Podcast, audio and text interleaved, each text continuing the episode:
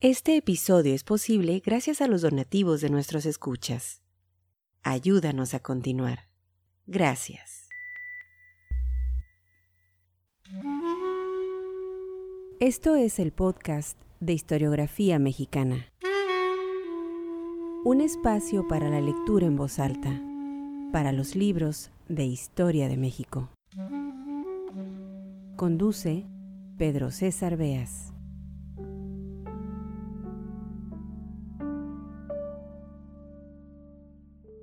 Erika Pani es una destacada historiadora mexicana, egresada del Colegio de México. Ha dedicado su vida académica a realizar investigaciones sobre la historia política del siglo XIX. Ha estudiado a profundidad los años del Segundo Imperio Mexicano.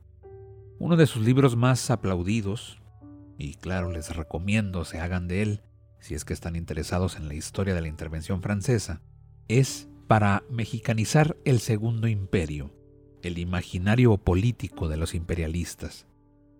Las publicaciones de la doctora Pani han develado un asunto que no es menor, la importancia de estudiar detenidamente el proceso histórico que dio lugar a lo que hoy conocemos como el Segundo Imperio.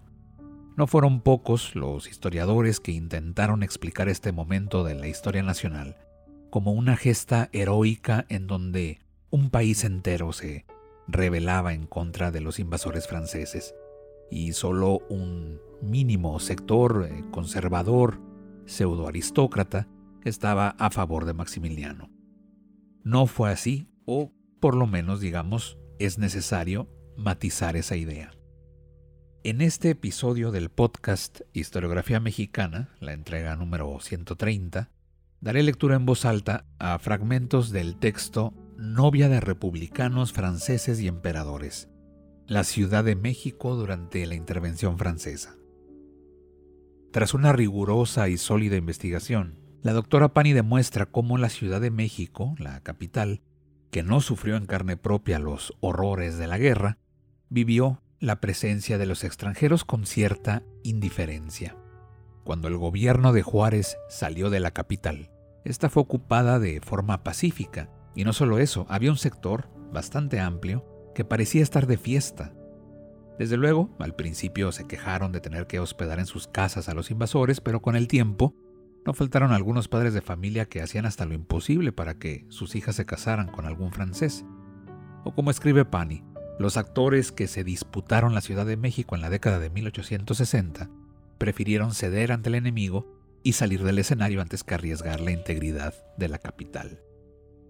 El texto también, y esto me parece muy interesante, arroja luz sobre la vida cotidiana, los códigos de ética, los comportamientos de la sociedad mexicana en aquel ya muy lejano siglo XIX. Por ejemplo, la prensa republicana, para atacar al hombre que comulgaba con los franceses o, o adoptaba algunos de sus gustos, lo tachaba no solo de antipatriota, sino de poco viril, el mismísimo Guillermo Prieto, a quien le hemos dado aquí espacio en este programa, pintaba al traidor, a ese hombre que coqueteaba con las ideas francesas como, y estas son palabras suyas, marimacho, flor de París. Así las cosas en la Ciudad de México en la década de 1860. Otros tiempos sin duda. Sean bienvenidos al podcast Historiografía Mexicana. Por favor, visiten nuestra página historiografiamexicana.com. Desde ahí podrán enlazarse al sitio de Amazon y comprar nuestro libro Episodios de la Historia de México, tomo 1, un registro físico que nos tiene muy contentos de las primeras 100 entregas de este programa y cuya venta, desde luego, nos ayuda a seguir produciendo más episodios como este. Vamos pues a la lectura en voz alta, la Ciudad de México durante la intervención francesa un texto de la doctora Erika Pani.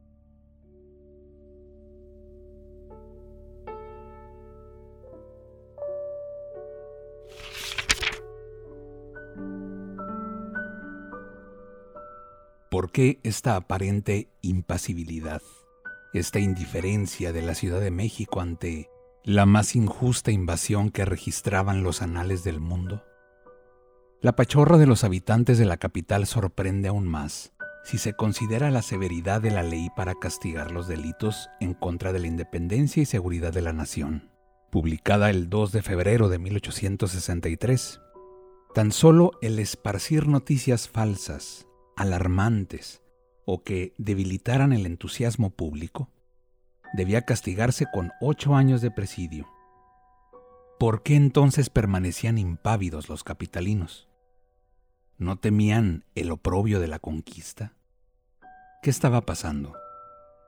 Por un lado, como ya se ha mencionado y como se verá más tarde, para ciertos sectores de la clase política, la defensa de la patria no significaba sostener al gobierno de Juárez, ni a la Constitución de 1857, y menos a las leyes de reforma. En 1863, la identificación de la causa nacional con la República no se hacía de manera automática. Por el otro, parecería que la guerra sangrienta, la terrible crisis en la que se ahogaba el México independiente, fue percibida, al ras del suelo, como menos peligrosa de lo que la pintaban los funcionarios republicanos. Como ya se ha mencionado, la capital prácticamente no sufrió en carne propia los horrores de la guerra. Tras la salida del gobierno de Juárez, fue ocupada pacíficamente unos días después por las tropas francesas. La transición del poder republicano al intervencionista se dio dentro de un orden inalterable. La ciudad cambió de gobierno, incluso prácticamente de carácter, sin que su población se inmutara mucho. Así, durante los días que precedieron a la entrada del ejército interventor, México revivió el ambiente empapado de religiosidad que reinaba en la ciudad antes del triunfo del Partido de la Reforma. Las iglesias hicieron antiguo uso de sus campanas, y los sacerdotes se pasearon por las calles en traje talar. Pero ni esto, ni los esfuerzos de los mayordomos de los antiguos conventos para desalojar a los nuevos habitantes de estos edificios causaron mayor barullo.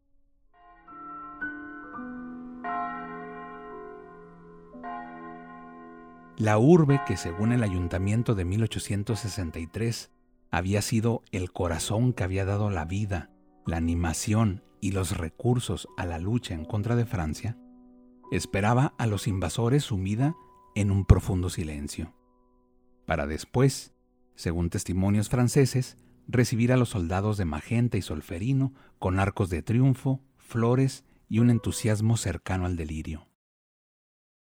Los franceses ocuparon la capital durante más de tres años. La respuesta de la población a la presencia de soldados extranjeros fue compleja. Por un lado, los capitalinos resintieron el tener que alojarlos en sus casas, a razón de un cuarto por cada señor teniente y subteniente, dos para los capitanes y tres para los jefes superiores. El problema de los alojamientos se convertiría en la pesadilla recurrente del ayuntamiento de la capital imperial. Aquellos ciudadanos que recibieron a franceses en sus casas acudían constantemente a las autoridades municipales para que se les indemnizara de los perjuicios que habían sufrido sus propiedades durante la ocupación. En octubre de 1863, solo cuatro meses después de la tan vitoriada entrada del ejército interventor, el ayuntamiento, abrumado, reclamaba una ley para sujetarse a ella, sin más consideración que su resultado, para poder dar solución a más de ciento y tantas reclamaciones. Consecuentemente, para hacer menos amargo el trago de los alojamientos, se pagaba pensión completa a las familias que daban techo a los franceses. Para este objeto, la oficina del 8 al millar administraba 20 mil pesos al mes, pero esto no solucionaba el problema. Es obvio entonces que a los capitalinos les disgustaba tener a los franceses metidos en la casa y tener además que costearles la estancia. Así, según el soldado austriaco Ernst Spittner, los franceses eran odiados en la ciudad como el mismo demonio.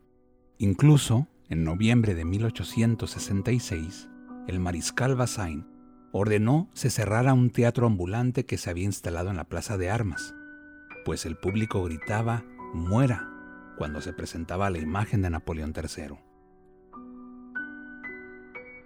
Sin embargo, las relaciones, o por lo menos las públicas, entre el ejército intervencionista y la población de la capital mejorarían progresivamente.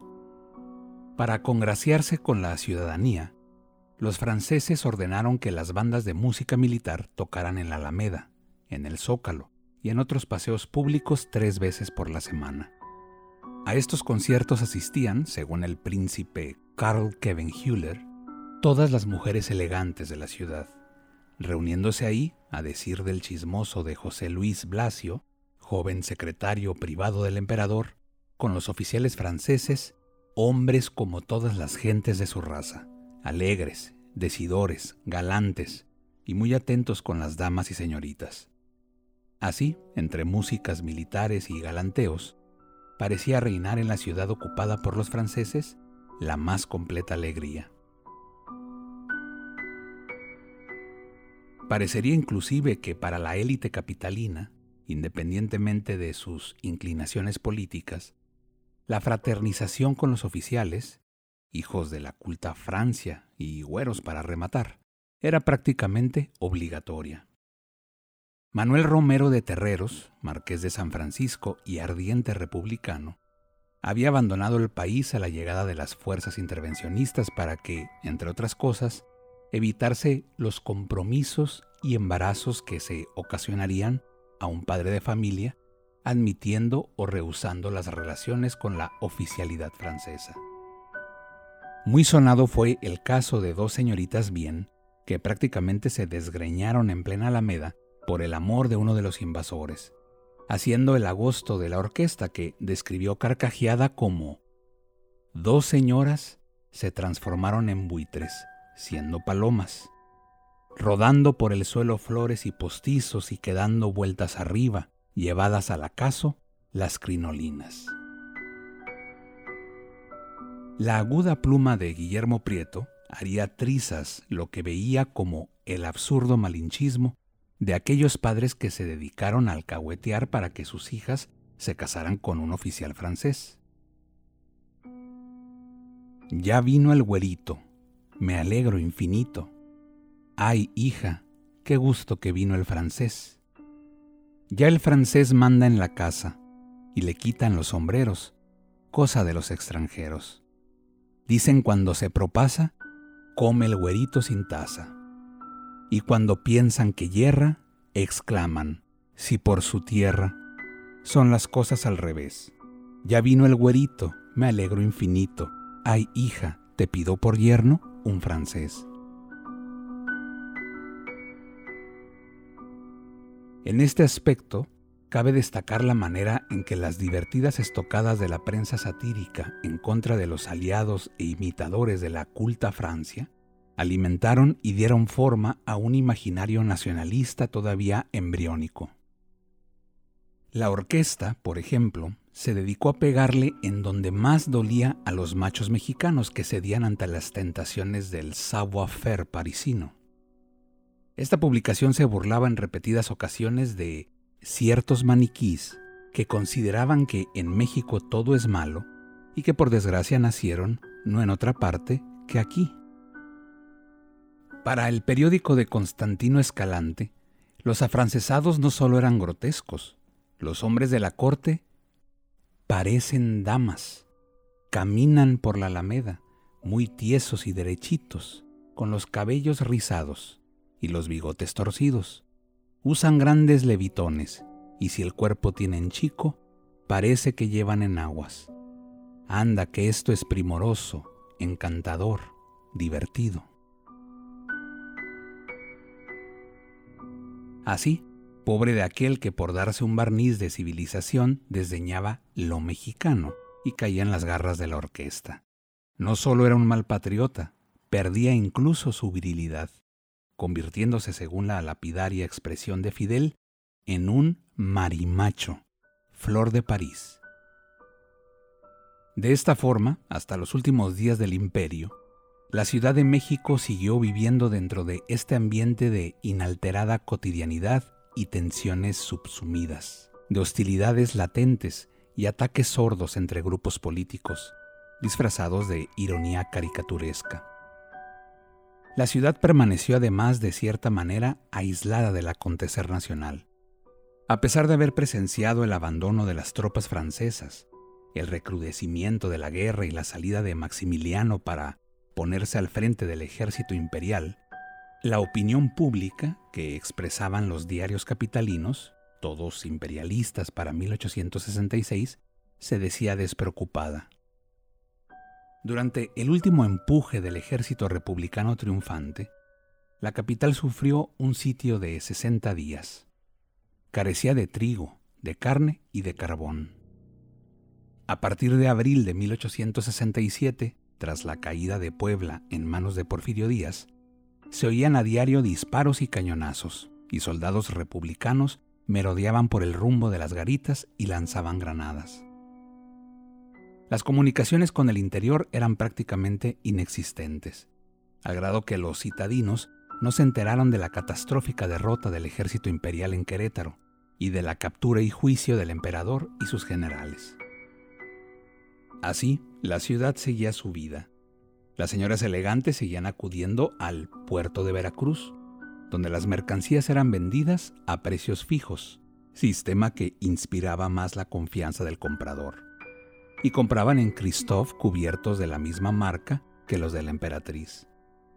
El gran circo siriani presentaba sus funciones y la alberca de Chapultepec aseguraba a sus clientes que, por lo que tocaba la seguridad del camino, no se había tenido novedad alguna de las personas que frecuentaban los baños, tanto a caballo como en carruaje. Las granadas y proyectiles lanzados por el enemigo, gracias a su mala puntería, no lograban sino desencajar algunas piedras. Según el diario conservador El pájaro verde, las calles, los templos y los paseos se veían llenos de gente que parecía que iba de fiesta y que venía de fiesta, y que así se preocupaba de la guerra en que se hallaba la ciudad como de la guerra de China.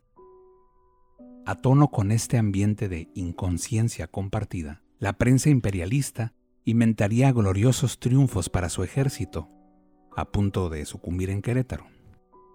Todavía el 20 de junio, estos diarios anunciaban entusiastas el regreso inminente del emperador para liberar a la asediada capital.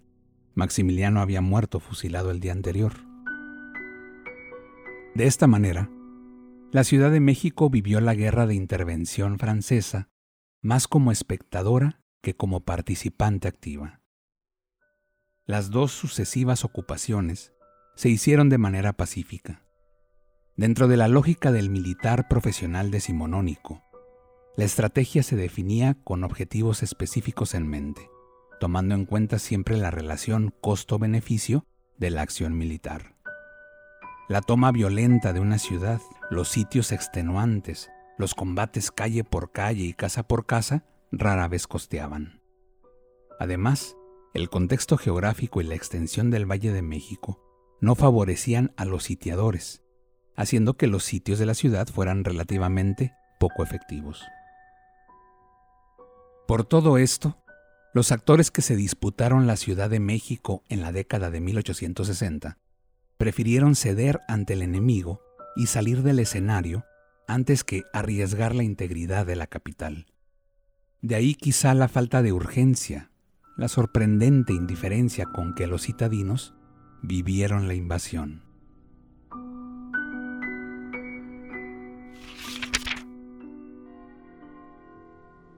Este episodio fue posible gracias a las amables donaciones de nuestros escuchas.